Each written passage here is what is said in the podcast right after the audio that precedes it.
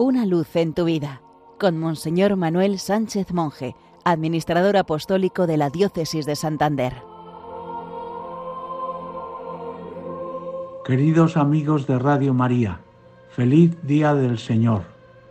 En este segundo domingo de Adviento, el protagonista es Juan Bautista, el mensajero anunciado desde antiguo como precursor del Mesías, el Hijo de Dios.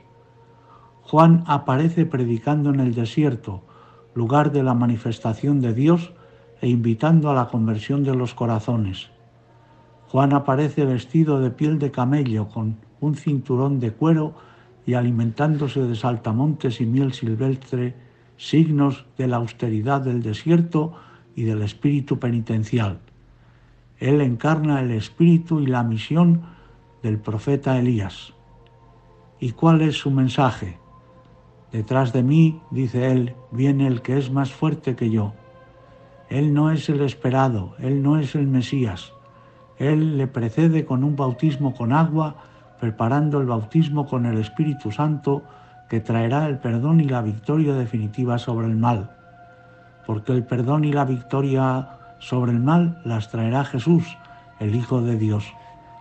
La humildad es la virtud que destaca en el Bautista. Detrás de mí viene el que es más fuerte que yo, y no merezco agacharme para desatarle la correa de sus sandalias.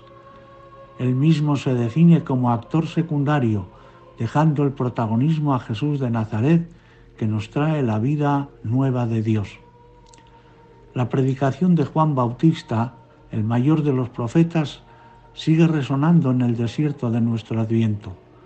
Dejémonos interpelar por sus palabras. Preparemos el camino al Señor que quiere transformar nuestras vidas en la próxima Navidad. Nuestra vocación es disponer nuestros corazones y los de nuestros contemporáneos para que reciban al Señor que quiere visitarlos. Demos gracias a Dios por los que nos han ayudado a ser mejores personas y mejores cristianos y pidamos perdón por no dar frutos de conversión y no vivir el gozo del Evangelio. Feliz domingo para todos.